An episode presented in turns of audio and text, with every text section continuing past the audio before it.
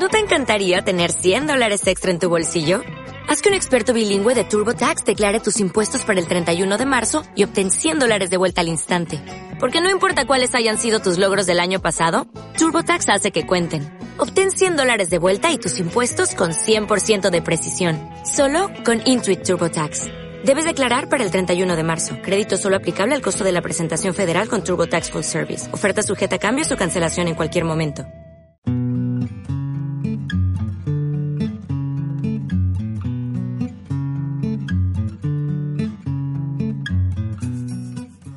Bienvenidas y bienvenidos. Este es el comienzo de una serie de lecturas sobre el libro La montaña, epopeya de autor. Soy Julio César Ibarra y desde hoy los invito por este canal a escuchar distintos poemas y escritos en voz de amigos y amigas. Esta es La montaña, epopeya de autor. En este primer capítulo invitamos a Yasmín Navarrete, poeta destacada, con una trayectoria impresionante. Yasmín fue alumna del Liceo Carmela Carvajal, ingresó a la Universidad de Chile a estudiar un magíster en física, luego eh, estudió neurociencia en la Universidad Católica de Chile y prosiguió sus estudios de doctorado en la Universidad de Grenoble, en Francia. Tiene 31 años y ha hecho todo esto. 32 ya. 32 ya, wow. Y Yasmín escribió en 2007 el libro que se llama por Descartes, del cual yo voy a leer ahora el poema Una teoría de cuerdas. Mi cuerpo suena como las notas de tus colores y generan esas partículas como universos de tus ojos fríos. Y cada vacío es el terror a un nuevo universo sin tus besos. Y cada desconexión es esa conexión con lo infinito llena de versos. Y las cuerdas me tocan con tu voz que afina lo insondable. De fechas innumerables, constelaciones perfectas del pétalo, su óvulo universal el tiempo no existe mientras el origen anteceda la explosión, mientras soy ese instrumento que se afina en el silencio, la ausencia de tu palabra. Wow. Un poema intenso, podemos decir, un momento de intensidad. Sí. Intenso. Yo descubrí ahí en este poema, como te decía ayer, varios niveles, como la teoría del universo, pero al mismo tiempo una historia de amor, una historia de, vacío, una historia de, ausencia, una historia que, conmueve. Eh, en el primer verso, eh, mi cuerpo suena como las notas de tus colores y genera esas partículas como universo de tus ojos fríos. O sea, tu cuerpo está lleno de colores, está llena de belleza y se encuentra con un universo de ojos fríos. Sí, eh, eh, bueno, esa es la interpretación que se puede dar del poema eh, con respecto al momento sí, es un momento como de un desamor, podemos decir, pero no, quise expresar nada, solo insinuar. Sí, pero, pero se, nota, digamos, eh, el dolor, no sé, El desamor. El desamor. Sí. Sí, se nota mucho. Y, y conmueve más todavía frente a un universo que está ahí, que está en expansión, donde todo es posible. Sí. Sí, bueno, esa fue lo que quizás quise entregar con el poema. Y es como, en el fondo, acoger la emoción y no, no huir de ella, sino que transformarla en algo bello. Y eso es lo que yo trato de hacer con la poesía, como la alquimia de las emociones. Porque en el fondo no hay emociones ni buenas ni malas. Hay emociones que se sienten y que se viven de distintas formas. Yo leí por ahí que tú pensabas que a la realidad había que ponerle belleza y había que transformar esa realidad y una forma de transformar la realidad era la poesía. Sí, yo creo que la poesía tiene un rol como de casi de, alquimia, no sé si alquimia, pero sí de, de transformación de, de, la realidad, dándole un toque estético, un toque de belleza, un toque de, de creatividad. Entonces eso es lo que, lo que yo hago con la poesía en general, como trato de, de usarla como el lenguaje de las emociones. ¿Y tú crees que hay algo de eso en la montaña? Creo que en la montaña hay mucho de eso. Creo que también hay mucha intensidad, hay mucha, eh, ¿cómo decirlo? Una expresión de una voz social también. Sí. Que es intensa. Por lo menos en ese momento fue intensa la generación de los 80. Sí. Entonces, eso también siento que fue, por lo menos la sensación que me dieron a los poemas que leí, que es, es esa intensidad transformada en algo de esperanza. Sí en algo de, de, belleza a pesar de, del sufrimiento, a pesar de, de, esa sensación que quizás puede ser vacío o desesperanza. Sí. ¿Podrías leer el poema que elegiste de La montaña? Sí, sí, sí. Elegí por qué. ¿Por qué los niños juegan a hacer la guerra?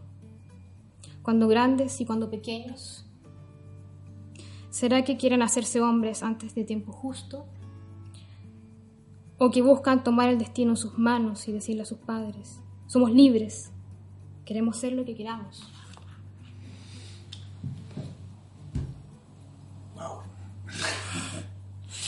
Sí, un poema que, que yo siento que es en el fondo cómo cuidar a los niños al final, porque esos niños que son violentos cuando grandes fue porque no recibieron la voz cuando chicos. Esa es la interpretación que yo le di. También hay un problema de género ahí, porque los hombres peleamos, los niños. Desde chicos nos enseñan a, golpear, a, a, pegar, a luchar, a competir. Eso, eso es parte de la formación patriarcal que recibimos. Sí. Nos, nos enseñan a resolver los problemas eh, hablando o dialogando o poniendo la emoción eh, antes de, del problema, lo que nos enseñan a, guerrear. Yo creo que sin duda es un problema de la civilización patriarcal. Eh, es el hecho de poner el intelecto muchas veces antes eh, o también la imposición física muchas veces también puede ser como un contenido patriarcal pero siento que es algo que, que hace daño al final.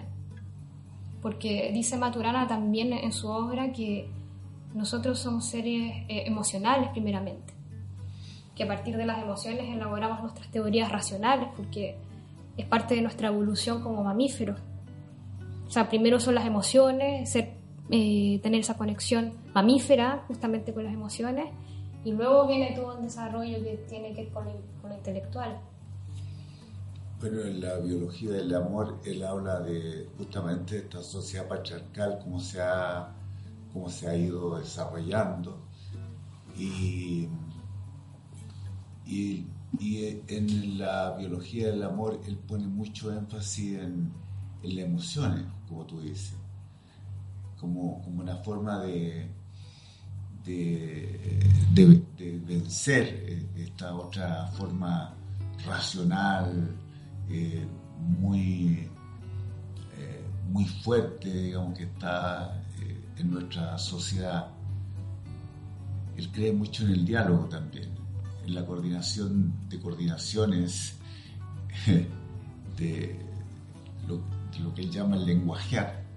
El lenguajear eh, que no son otra cosa más que poner en, juego nuestras emociones y conversarlas y, llegar a, una conclusión. ¿Tú crees que eh, este poema tiene algo de eso en, su remate final? Eh, queremos hacer lo que queramos, claro, porque en queremos hacer lo que queramos, en el fondo, primero somos, antes que cualquier cosa, no tenemos que demostrar ser. Tenemos que ser y el ser tiene que ver con el eh, estar presente en las emociones y, y, eso, lo que tú bien dices, o sea, el ser no es antes del, no es antes del querer ser. Fíjate que eh, ese poema eh, tiene ese remate que queremos ser lo que queremos ser, o sea, en el fondo a los 20 años tú estás eh, en una cárcel, en una cárcel de ideas, en una cárcel de emociones, en, una universidad que te está transmitiendo eh, ciertos valores, eh, en una universidad como la, la, católica, donde te transmiten valores que son ancestrales, patriarcales, y en la década de los 80 nosotros nos queríamos liberar de eso. Queríamos ser distintos, queríamos ser un hombre nuevo. Eh, aunque, el, aunque el concepto está muy maniado hoy día, está muy, está muy desgastado, pero en esa época queríamos ser un hombre nuevo, queríamos cambiar nosotros mismos. Antes que, que cambiar la sociedad, queríamos cambiar nosotros mismos y algo de eso hicimos, pero 30 años después nos encontramos con que la sociedad no ha cambiado mucho. Los problemas son, son, eh, son derivados de, esa época, de las decisiones que el gobierno militar tomó, de, de los instrumentos que usó para someter esta sociedad instrumentos como, como la nueva constitución del 80, el plan laboral, la AFP, la ISAPRE, la reforma a la, a, universidad, la reforma de la educación, el pasar las escuelas a los municipios. Todas esas formas de, conducir la sociedad, de ordenar la sociedad, hoy día tienen eh, efectos 30 años después y vemos, digamos, que es un efecto demoledor. Nosotros eh, hoy día no somos dueños de nada, somos dueños del agua, no, somos dueños de la tierra, no somos dueños de nada. O, sea, habitamos esta tierra que le han puesto esas etiquetas y precios, lo que es en el fondo un valor que no tiene valor o sea, no hay un valor moral en el valor monetario. Es un valor sin valor. Eso, es lo que yo creo que está pasando ahora, que en el fondo mi generación se reveló frente a esa injusticia o ese modelo que quedó funcionando como durante estos 30 años, que también es una violencia, no es tan solo una violencia a la tierra, sino que es una violencia al ser porque es la imposición de ser. Y el ser no se puede imponer, el ser es. Entonces ahí vienen mentes como Maturana y otros pensadores que dejan como una puerta abierta a un tipo de sociedad diferente, que han contribuido tanto con nuestro país también para poder entender lo que nos pasa y sanar. ¿Tú crees que Maturana ha, ha calado hondo en en los jóvenes? Yo creo que sí, de cierta forma sí. Eh, de mi generación hay mucha gente que lo conoce y que, que habla muy bien de su trabajo, pero también creo que eh, justamente la educación que tenemos no nos hace eh, entenderlo mucho más allá, no lo pasa mucho en los colegios. Eh, Varela tampoco, y, son personas que son súper importantes dentro de nuestra cultura como intelectuales. Entonces creo que eso también ha sido, creo que es un error que haya ocurrido algo así. Porque, ¿Por qué? Bueno, en la universidad no se, no se pasa ni a Echeverría, ni a Varela, ni, ni a Maturana. No. No, no, no. Son, son eh, intelectuales eh, estrellas, pero no, no están aterrizados acá en Chile. Su, su, pensamiento es más conocido en Estados Unidos o en Francia que acá en este país. Claro, yo cuando fui a Francia, Varela era como el padre de la neurociencia de la cognición. Y acá no lo conoce mucha gente. Es que eso, eso pasa porque las universidades están estudiando a filósofos, a profesores eh, anquilosados. Mm. ¿Ah? Tenemos una universidad conservadora, una universidad que, no, se abre a los cambios, no se abre al, pensamiento eh, contemporáneo. Eh, si tú ves la misma Universidad Católica, es una universidad donde pasan muchas cosas, sin embargo, pasan cosas en lo técnico. ¿ah? Lo técnico, cuando hay que adquirir una nueva tecnología, la católica la compra y la, la usa y la, la, enseña. Pero cuando se trata de, de, una idea, de un conjunto de ideas, no es, no es lo mismo. No, no, no es lo mismo. No es lo mismo. Es lo que pasa con el transhumanismo un poco que es la tecnología, el avance de la tecnología por sobre el avance del sentido humano, de la, de, por, sobre la sabiduría. O sea, yo creo que tecnología sin sabiduría es como darle, eh, tener monos con navaja en el fondo. Puede ser muy pernicioso el hecho también lo que ocurre con las redes sociales, que cuando son mal empleadas se pueden usar para bullying, para para distraerse y tener un déficit atencional. O para, para inclinar una elección política.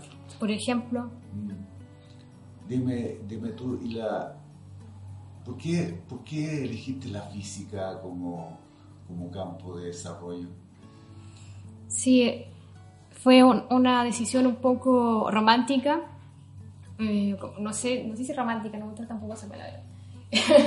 pero fue una, una decisión idealista porque encontraba que la física era una bella expresión de la naturaleza. Y de hecho física significa naturaleza en griego. Entonces dije, ah, qué, bonito, voy a estar más en contacto con la naturaleza a través de este estudio, eh, a través de los fenómenos que puedo modelar, etc. Pero me di cuenta de que no era tan así, mucho más un trabajo analítico, intelectual, eh, muchas veces mucho, mucho rato frente al computador. Y es así, Mm, yo tengo una visión un poco más poética de la física, creo. Por eso la, fui a la neurociencia y, continúo con la poesía también. Sí, porque acá se nota esa, esa formación que, como te contaba alguna vez, me fascina, porque yo también estoy estudiando la física como, una, como una manera de, aproximarse a la realidad. Eh, también mi formación fue de letras. Entonces, de grande me he tenido que formar eh, autodidactamente en otra, en otra área que la universidad no me ofrecía. Y ha sido para mí fascinante leer a Hawkins, a Einstein, eh, aunque por mi formación me ha costado mucho entenderlo, pero, pero eh, me parece fascinante la relación entre física y poesía, porque hay una relación, una relación directa entre ambas cosas, entre ambos, sí, campos. Yo creo que no están separados. Yo creo que nuestra eh, civilización occidental cartesiana, a propósito por Descartes, nos ha separado un cubículo. Pero antes, en, la antigua Grecia o incluso anterior a la antigua Grecia, habían pensadores que integraban distintos tipos de disciplinas. Y yo creo que ese es nuestra, nuestro camino ahora como civilización, quizás, no sé, no quiero arriesgarme, pero de integrar un poco más. O sea, ¿por qué el experto tiene que tener siempre la razón? Sí, ¿No es cierto? Sí, sí, sí, sí, ¿Y tú crees que la poesía ayuda a integrar? Eh, sin duda. Al poner dos cosas que no tienen relación y al relacionarlas. Sin duda, yo creo que el lenguaje de la metáfora es el que nos acerca. De verdad, yo creo que es un lenguaje que nos hace eh, de alguna manera entender eh, relaciones y además de una manera experiencial. Claro, de una manera íntima, de una manera emocional. Claro, claro, yo creo que ahí están las emociones justamente. Sí. O sea, gracias a la poesía yo creo que no me volví una persona como, como completamente racional, mental, que calcular esto, todo, nerd, Bueno, bueno, Yasmin, eh, eh, estamos llegando al final de esta conversación. Eh, estamos llegando al final del primer capítulo. Te agradezco montones esta conversación que ha sido muy interesante. y será hasta la próxima vez con, otro invitado tan interesante como tú, pero tú eres la primera que ha venido a esta, a esta eh, transmisión. Gracias, un honor. Eso, muchas gracias.